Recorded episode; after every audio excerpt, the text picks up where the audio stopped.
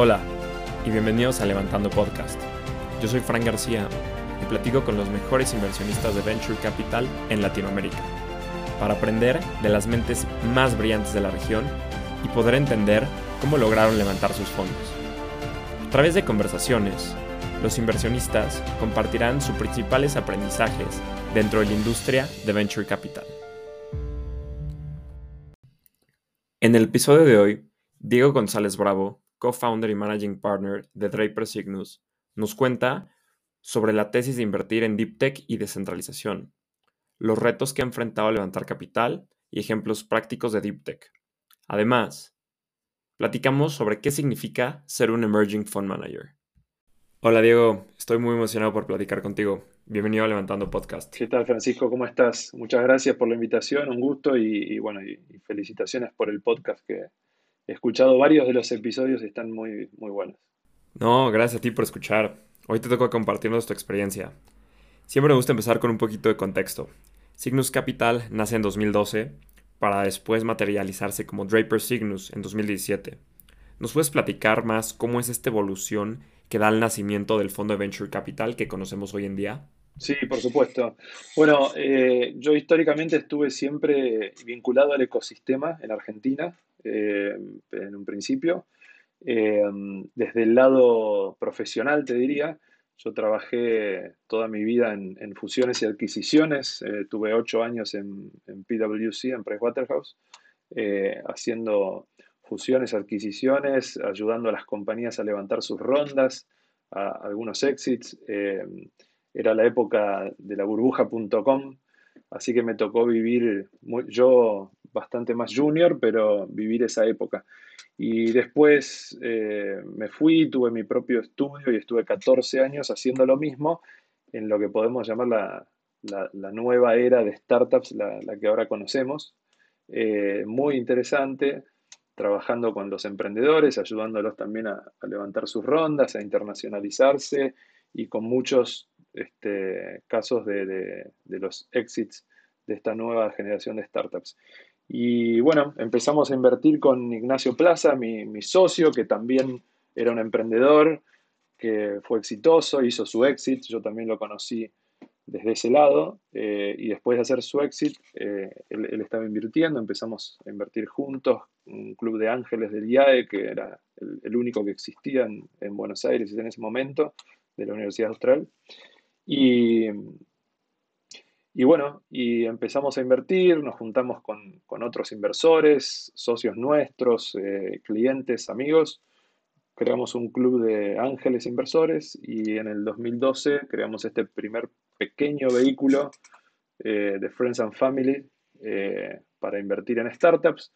Y, bueno, con, con un, este, podemos llamar éxito desde el punto de vista de, retorno para los inversores, pero también desde el punto de vista nuestro, porque fue un aprendizaje enorme, aprender todo desde cero y, buscar poder después transformarnos en, en, fan managers. Así que bueno, aprendimos muchísimo estando del otro lado del mostrador, adentro, en las rondas de las compañías. Era una época donde, eh, bueno, acá en Argentina de la mano de Guaira y de NextTP, empezábamos a, salir de Argentina, las startups regionalizarse, ir a Estados Unidos a buscar plata, ayudarlos a levantar plata y bueno, después ya como inversores. Así que así llegamos a este mundo de, Venture Capital. Y bueno, tuvimos nuestra etapa Angel y Pre-Seed, te diría, y hasta Seed en, en, Cygnus Capital, que tuvimos tres vehículos de, de inversión, pudimos, tuvimos la, la suerte de tener en el portfolio unicornios como OutZero, como Satellogic, pero también algunos exits de compañías que no llegaron a ser unicornios, pero que, tempranamente se, vendieron, entonces tuvimos nuestros exits también en el, en el portfolio. Y, y así fue que fuimos creciendo en, volumen de, inversores que invertían en nuestros fondos y también en, el stage de las compañías, empezar a hacer algunas seed, series A y llegar a lo que, a lo que llegamos hoy de, fondos un poco más grandes, invirtiendo en, series A, pero también en algún caso con, con algún SPV y algo, llegar hasta serie B. Eh, en, ese camino de, crecimiento de las startups, nosotros desde el lado de la inversión. Y en 2017 nosotros queríamos tener un socio en Estados Unidos para ayudar a las compañías a, levantar plata en Estados Unidos, ayudarlas también a veces a deployar sus negocios este, allá. Y buscando eso, nos presentaron a Tim Draper y lo conocimos y tenía esta Draper Venture Network, que era una red de más de 25 fondos en ese momento en, distintas partes del mundo. Y bueno, nos, sumamos a esa red, lo conocimos a él, él vino a Argentina y, recorrió varios países de Latinoamérica, conoció el ecosistema, le gustó mucho, le gustaba nuestro portfolio, le gustó el equipo que estábamos armando, entonces terminó siendo socio, socio nuestro en el GP, por eso el fondo pasó a llamarse Draper Signus, eh, él, es, él es socio y, fue nuestro main advisor y terminó convirtiéndose también en inversor, invirtió en, nuestros fondos eh, y hasta la actualidad sigue invirtiendo. Y también eh, el, relacionamiento con las compañías hizo que termine él con Draper Associates o con alguno de sus, de sus fondos o en forma personal, invirtiendo en varias de las, en ya seis de las portfolio companies, Tim es inversor en forma directa después de, que entremos nosotros y, bueno, la verdad que hemos aprendido y crecido mucho con esa, con esa relación. Y conociéndolo a él, de invertir totalmente generalista y totalmente agnóstico, empezamos a enfocarnos en innovación pura. O sea, ¿qué quiere decir esto? Un poco en, contra, en contraposición con el modelo de venture que, que, que es totalmente válido, pero que, nosotros no hacemos, que es eh, este especie de copy-paste de, modelos que ya existen aplicados a Latinoamérica, porque acá todavía no están. Eso en una época era muy exitoso eh, y había fondos que lo hacen muy bien eh, y el mercado es muy grande, así que es súper válido, pero también había talento de emprendedores que hacían cosas 100% innovadoras y distintas y bueno, y, la innovación nos llevó un poco a esto del, deep tech o frontier tech, que es que para hacer cosas muy, muy disruptivas y novedosas, en general hay que usar mucha tecnología o mucha ciencia, una combinación de varias tecnologías o distintas ciencias. Y entonces, bueno, nos fuimos metiendo en ese punto y los, los vehículos que tenemos de, de, Draper Signus ya eh, han, se han enfocado en ese tipo de compañías y, y bueno, gracias a Dios eh, nos viene yendo muy bien con portfolio companies que están realmente yendo muy, muy bien. Estamos muy contentos con el, con el portfolio. Tim también lo está, así que eh, creo que ahí vamos también por, por, buen camino. Parte de la estrategia de Draper Cygnus es invertir en deep tech y descentralización. Aquí te quiero preguntar, ¿cómo es que ustedes hacen el análisis de este tipo de empresas? ¿Cómo es la preparación cómo lograron tener esta ventaja competitiva para obtener un buen insight sobre la industria. O sea, tu background vienes de MA de varios años y, pues me gustaría entender qué hiciste para prepararte para poder analizar los deals en este tipo de sectores? Bueno, es una pregunta muy buena y que nos hacen muchas veces los LPs cuando, cuando picheamos. Eh, nosotros, bueno, por un lado fuimos creciendo el equipo, nosotros somos cinco managing partners hoy por hoy, eh, y, si bien, bueno, tenemos distintos backgrounds y, nos pasamos todo el tiempo estudiando distintos sectores este, y viendo la información que hay de las tendencias a nivel mundial y la información que hay en Latinoamérica, que, es poca todavía, eh, pero nosotros somos agnósticos, digamos, estando en este mundo de, innovación pura o de deep tech, somos agnósticos. Entonces, obviamente no somos especialistas en todos los sectores que invertimos. Imagínate que tenemos portfolio companies del mundo de space, del mundo de biotech y foodtech, del mundo de cripto, del mundo de cybersecurity, del mundo de, eh, no sé, de distintos sectores y de distintas tecnologías muy, es muy amplio el scope y, bueno, no somos especialistas en todo, entonces de alguna manera somos generalistas. Eh, y bueno, Tim siempre nos decía cuando estábamos armando la tesis y cuando estábamos armando nuestro PPM del primer fondo con él, que era guardes, cuando uno invierte en innovación, nos decía, tenés que guardarte un buen porcentaje del, dinero que levantás para invertir en, others, en, algo que todavía ni, siquiera tal vez sepamos cómo, cómo se va a llamar, porque vos vas a estar invirtiendo los próximos cinco años y esto es súper dinámico y toma una velocidad total que, incluso te, te cuesta definir cuando estás invirtiendo si estás invirtiendo en una, en una biotech, pero en realidad es una foodtech, pero en realidad está aplicada al agro, pero en realidad usa inteligencia artificial y en realidad también eh, se basa en blockchain para el proceso de... Entonces, ¿qué es esa compañía? ¿Cómo la definís? Bueno, hay muchas compañías que definimos, que, invertimos, que muchas veces son poco definibles o van cambiando de, sector a través que van eh, avanzando, pivoteando y desarrollándose. Entonces, te diría que tenemos muchos advisors, muchos founders de otras de las compañías que consultamos y ven los proyectos que estamos analizando, hasta incluso tenemos LPs que sí son especialistas y que sí nos pueden proveer de, un análisis profundo en determinadas industrias y también otros colegas, otros fondos que a lo mejor sí son un fondo de biotech o sí son un fondo de space o sí son un fondo de, especializados en cybersecurity. Y entonces consultamos con todos esos colegas, con todas esas fuentes de información, pero en definitiva eh, vos sos un generalista y, bueno, está buenísimo porque aprendemos muchísimo de ellos y de, los, y de los emprendedores que siempre saben más que nosotros de sus especialidades, eh, pero no terminas siendo un especialista vos. O sea, te tratas de interiorizar de todo, estudias un montón y aprendemos un montón, que es lo, eso es lo que nos gusta de esto, pero, pero no, no, tenemos una especialidad cada uno de los managing partners o, nosotros como equipo en el fondo, todos una especialidad. Sí, yo creo que al final la mayoría de los inversionistas acabamos siendo generalistas. ¿Cómo ves este tipo de emprendimientos en Latinoamérica? O sea, hay muchos sectores como fintech o proptech que últimamente han estado pues, en, la, en, la, boca de todos, han sido tendencia, han estado muy hot, pero en el tema deep tech, ¿Has visto muchos emprendimientos dentro de este sector? Sí, sí. Hay muchos, por suerte hay cada vez más.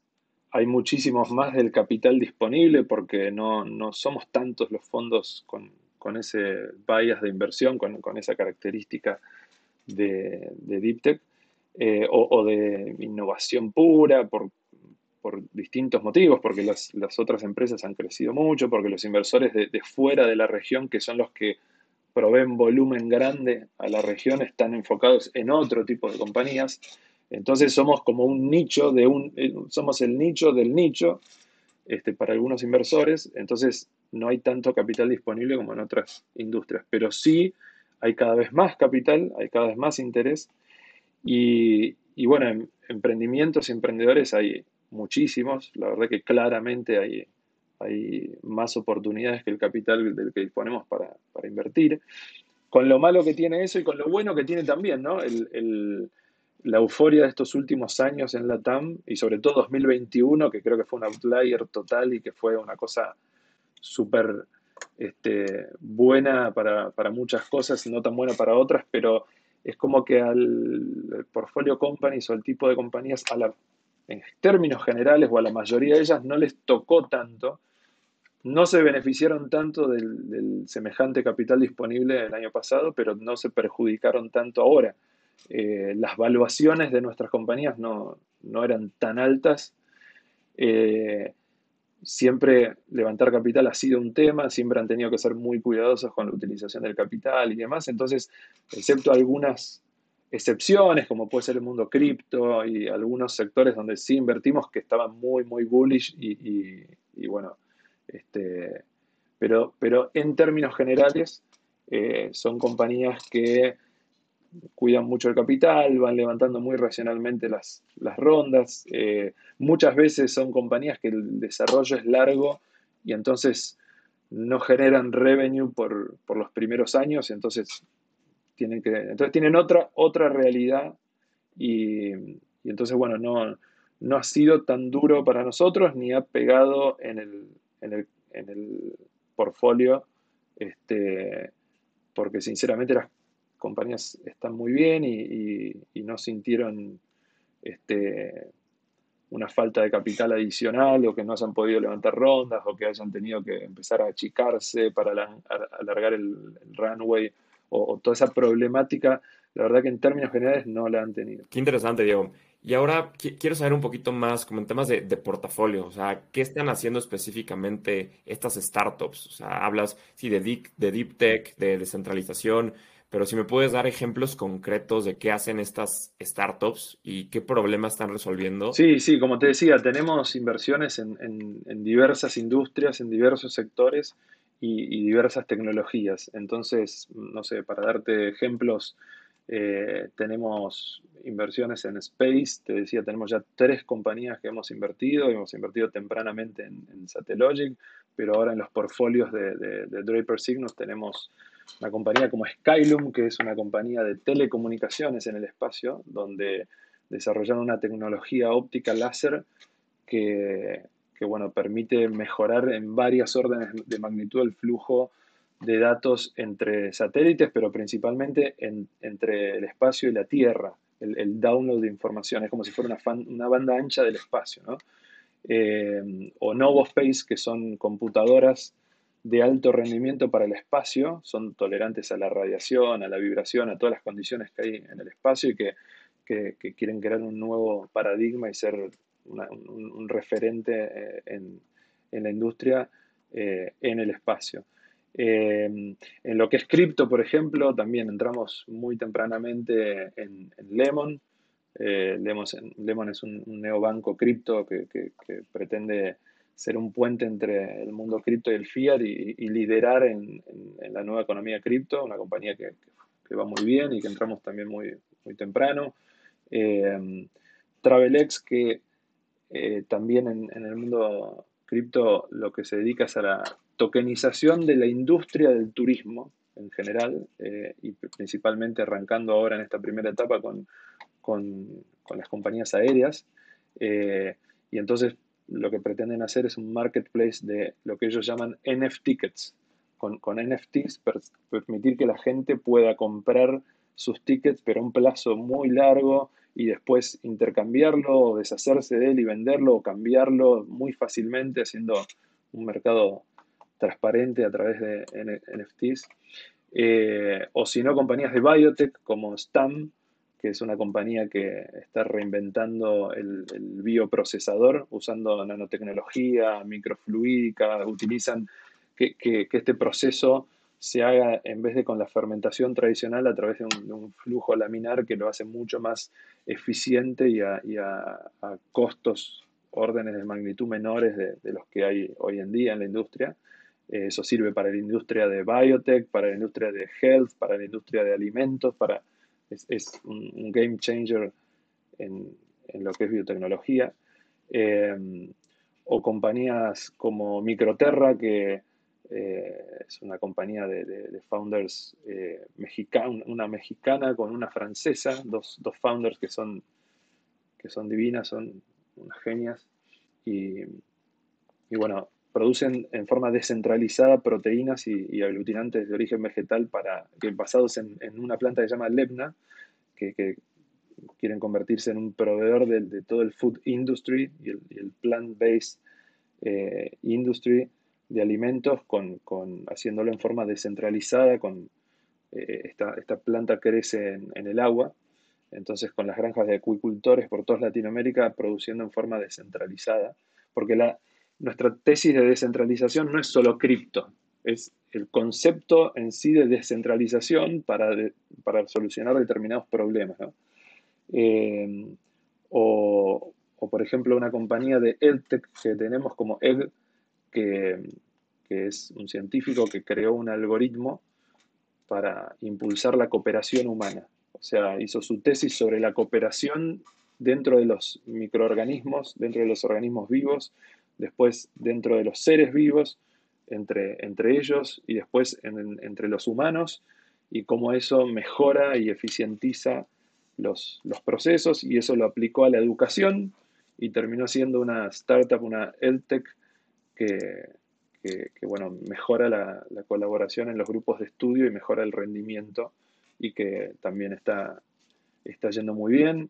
Eh, así que bueno, tenemos inteligencia artificial aplicada a, procesos de coding para, mejorar una compañía que se llama Codia, que, también es un equipo fantástico. Bueno, eh, no, vamos a poder recorrer todo el portfolio, pero sí eh, mostrarte que son compañías de sectores totalmente distintos y que siempre lo que tratamos es que estén cambiando, que sean un game changer de, una industria o, de un sector. Eh, y en general esto implica eh, el uso intensivo de, tecnologías y de varias tecnologías a la vez. Sí, claro, y veo un portafolio totalmente diverso y diferente a lo que o sea, lo que es mainstream ahorita en Latinoamérica. Entonces esa es una estrategia muy interesante y es totalmente diferente y me, gusta mucho ese approach. Ahora, Diego, pasando al tema de levantando capital. O sea, poco se habla de levantar capital para, para, los fondos de Venture Capital y quiero preguntarte, ¿cómo ha sido tu experiencia a lo largo de, estos años, desde Cygnus Capital con Draper Cygnus posteriormente? ¿Cuáles han sido los mayores retos que has enfrentado al momento de levantar capital? Sí, mira, nosotros históricamente hemos eh, levantado capital acá en Argentina, ¿no? Eh, donde, bueno, medianamente somos conocidos, estamos en el ecosistema hace mucho, en, mi caso yo estuve involucrado desde antes de dedicarme al Venture Capital, al, ecosistema, entonces, eh, bueno, siempre hemos sido muy activos, yo estuve como founder de, de, la Asociación de Emprendedores en su momento cuando éramos 15 personas, ahora son 35 mil miembros. Eh, estuve como founder y como presidente en su momento de la Asociación de Venture Capital y Private Equity de Argentina, así que también muy involucrado con el ecosistema VC cuando estaba de este lado del mostrador. Eh, Nacho Plaza, mi socio, es actualmente el presidente de la Cámara FinTech de Argentina. Entonces, eh, en Argentina venimos ya invirtiendo como fondo desde el 2012 y, es como que los LPs conocen. Cuando hicimos el último fondo, que dijimos vamos a hacer toda Latinoamérica y después la pandemia nos permitió que no solo sea Latinoamérica, sino que invertamos en founders latinos que están en Estados Unidos, en Canadá, equipos mixtos, o sea, se nos amplió el mundo, salimos a buscar plata fuera de Argentina, incluso fuera de la región, en la región y fuera de la región. Eh, donde, bueno, ahí no, no, éramos nadie, o sea, nadie nos conocía y, teníamos que empezar contando un poco eh, qué, es Argentina, que hay talento acá y que, que Latinoamérica hay un talento enorme y cómo venía creciendo, hablar con, el PIS extranjeros. Eh, en nuestro caso particular, creo que lo que lo hizo más duro, si querés, es que nosotros tenemos un, estamos en, un nicho de esto, ¿no? Eh, hoy por hoy hay eh, LPs interesados en venir a la región, eh, pero bueno, muchas veces lo que están buscando es el e-commerce, el fintech, el proptech, el, el, tipo de compañías que a lo mejor nosotros no estamos. Tenemos una, una tesis que no, no es contrarian, pero sí es como alternativa, se diferencia y entonces el, mundo del PIS al que, al que te podés exponer o al que tiene interés en esto es mucho más, más narrow, si crees, que, que, el universo que tienen los fondos nuevos que han estado levantando plata en el último tiempo en Latinoamérica. Entonces, eh, eso a lo mejor lo, lo, hace un poco más difícil, los tickets tienden a ser este, un poco más chicos. Eh, el, el LP que recibimos no es tanto el institucional, eh, sino más un family office, un high network individual, un emprendedor que vendió una compañía de alguno de estos sectores y le encanta ese, ese tipo de tesis. Incluso nuestros propios portfolio companies, eh, entrepreneurs que han hecho éxito, que han tenido un unicornio o que, han, este, que, que les gusta eh, ahora, por suerte, en Latinoamérica hay, como en Estados Unidos y en otros países desarrollados, que los, que los angels no son solamente gente rica que quiere invertir en ventures, sino son emprendedores que han tenido éxito y que invierten eh, smart money en las, en las compañías. Entonces también hemos recibido inversión de ellos. Pero, eh, de nuevo, igual que nuestros portfolios companies, ni el año pasado hemos recibido ingentes cantidades de inversores del exterior, ni tampoco ahora es que tenemos mucha diferencia con, lo que fueron, fue el año pasado este, o, años anteriores. Y bueno, es algo nuevo para nosotros, que fue un aprendizaje espectacular, porque salir de, Argentina y ir a toda la región, conocer family offices de, otros, eh, por suerte hemos recibido de, eh, otros países este, inversión y, y bueno, y como comentábamos el otro día que hablábamos de, estos eventos de las asociaciones de, Venture Capital de Latinoamérica en Miami, ahora lo del APCA en New York, todo, todo ese relacionamiento con los LPs americanos o incluso europeos eh, es muy bueno. Nosotros todavía somos fondos que, por tamaño, la mayoría de los fondos de Latinoamérica que somos eh, sub 100 millones, eh, les quedamos a veces muy chico a, un institucional, pero está bueno conocerlo y relacionándose. Y también es una evolución que, vamos transitando, así como cuando empezamos eran todos angels y, gente conocida, después recibimos gente más institucional, corporativa y de fondos en, Argentina, de, del PIS argentinos, y ahora vamos evolucionando a family offices de afuera y después vendrán este, a lo mejor institucionales de afuera y, ya tickets más, grandes. Y bueno, es un camino que, hay que recorrerlo y que muchas veces no, no, no hay shortcut a pasar de un fondo de 5 millones a uno de 100 millones, este, o uno de 20 millones a uno de 200 millones en, un solo paso o este, sin, sin hacer todo el proceso que esto implica y generar esas relaciones para que te conozcan y relaciones que llevan tiempo forjarlas y que terminan siempre siendo también relaciones personales y que, vos te conozcas eh, con los LPs y ellos te conozcan a vos. Así que ese camino lo, estamos transitando. El año pasado y este fueron años de, muchísimo aprendizaje y, también años muy, muy locos, una montaña rusa. El, este, el año pasado era, era una cosa, este año es otra, eh, ver todo ese mundo es, es, buenísimo. Y bueno, nosotros también sabiendo que eh, somos un nicho y que no, no, es para cualquier LP, tiene que ser algún LP que esté enfocado en esto, que le guste esto, que, que, crea en Latinoamérica como creemos nosotros, que Latinoamérica es un gran mercado y eso es sin duda y está fantástico, pero también nosotros para nuestro portfolio eh, y para invertir no vemos tanto eh, a Latinoamérica como mercado per se. Vemos a Latinoamérica como un lugar donde hay distintos hubs de innovación, distintos hubs de tecnología, distintos hubs de ciencia en, varios de los países, eh, de, donde sale talento a nivel mundial que puede hacer soluciones a temas globales.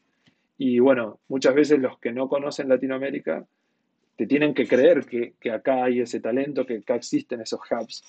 Y bueno, realmente lo hay a medida que, este tipo de startup vaya creciendo, se vaya desarrollando y vayamos teniendo más unicornios de, este tipo de industrias y no solo los, los e-commerce y las fintechs. Eh, bueno, a medida que eso pase, los LPs van a ir diciendo, ah, acá en Latinoamérica hay algo interesante y así como pasó en los últimos cinco años, eh, que se empezaron a volcar a Latinoamérica se volcarán también en, este tipo de, compañías. Sí, totalmente. Y como mencionabas antes, todo es, pues poco a poco se va generando este desarrollo dentro del ecosistema. No pasas de un fondo de 100 a 200 de un día para otro, sino es algo que va paulatino. Y hablaste el tema de relaciones. ¿Cómo tú has generado estas relaciones? ¿Qué consejos le darías a alguien que está buscando crear buenas relaciones, ya sea startup o otro fund manager, forjar buenas relaciones y no buscar ser tan transaccional? ¿Cómo es tu manera de, crear este tipo de relaciones? Yo creo que en, los fondos como, como nosotros, vos, cuando vas a, Estados Unidos, a, nosotros que ya llevamos este, cuatro fondos, pero, pero a nosotros nos, nos, nos tratan de emerging fund managers, ellos hasta tu tercer fondo sos un, emerging fund manager eh, y, somos micro VC porque todo por debajo de 100 o de 80. Entonces, eh, tenés que saber que tenés que ir haciéndote y tenés que ir generando esas relaciones y que las relaciones con el PIS que a lo mejor generás ahora eh, van a ser para dentro de cuatro años o, tres años eh, y, que esos procesos no los podés apurar. Eso en cuanto a fuera de la región, te diría, y los institucionales eh, o institucionales que están en la región. Después nosotros eh, hemos hecho relacionamientos en este tiempo con dentro de la región eh, con, family offices y high networks, donde ya el diálogo es distinto y donde vos podés avanzar mucho más rápido porque, porque bueno, una, una, cosa que ocurre mucho y que nosotros la, la hemos desarrollado incluso antes, sin, sin, este objetivo, pero es que cuando vos hablas con family offices y high network individuals, ellos les interesa mucho invertir, les gusta el portfolio que tenemos, les interesa mucho, pero muchas veces quieren invertir en forma directa en las compañías. Y nosotros fomentamos que eso ocurra y tratamos de ser el puente para que eso ocurra. ¿no? A, nuestras portfolio companies las ayudamos, siempre nuestro rol, entre otras cosas, es ayudarlos a levantar sus próximas rondas. Entonces tenemos la oportunidad de, invitar a los, a los LPs a invertir en las compañías. Eh, y en algunos casos, como por ejemplo este año hicimos un SPV de 5 millones para, para Skylum, que es una de las compañías del portfolio, que ya creció, digamos, ya no era para, para hacer un follow-on con nuestro fondo, ya, hicimos follow-on. Eh, y bueno, lo que nos dimos cuenta este año, incluso ya con avanzados y con, lo que implicó lo que fue este año, es que nos es mucho más fácil levantar 5 millones para una startup que 5 millones para nosotros. ¿Por qué? Porque los inversores quieren invertir directo.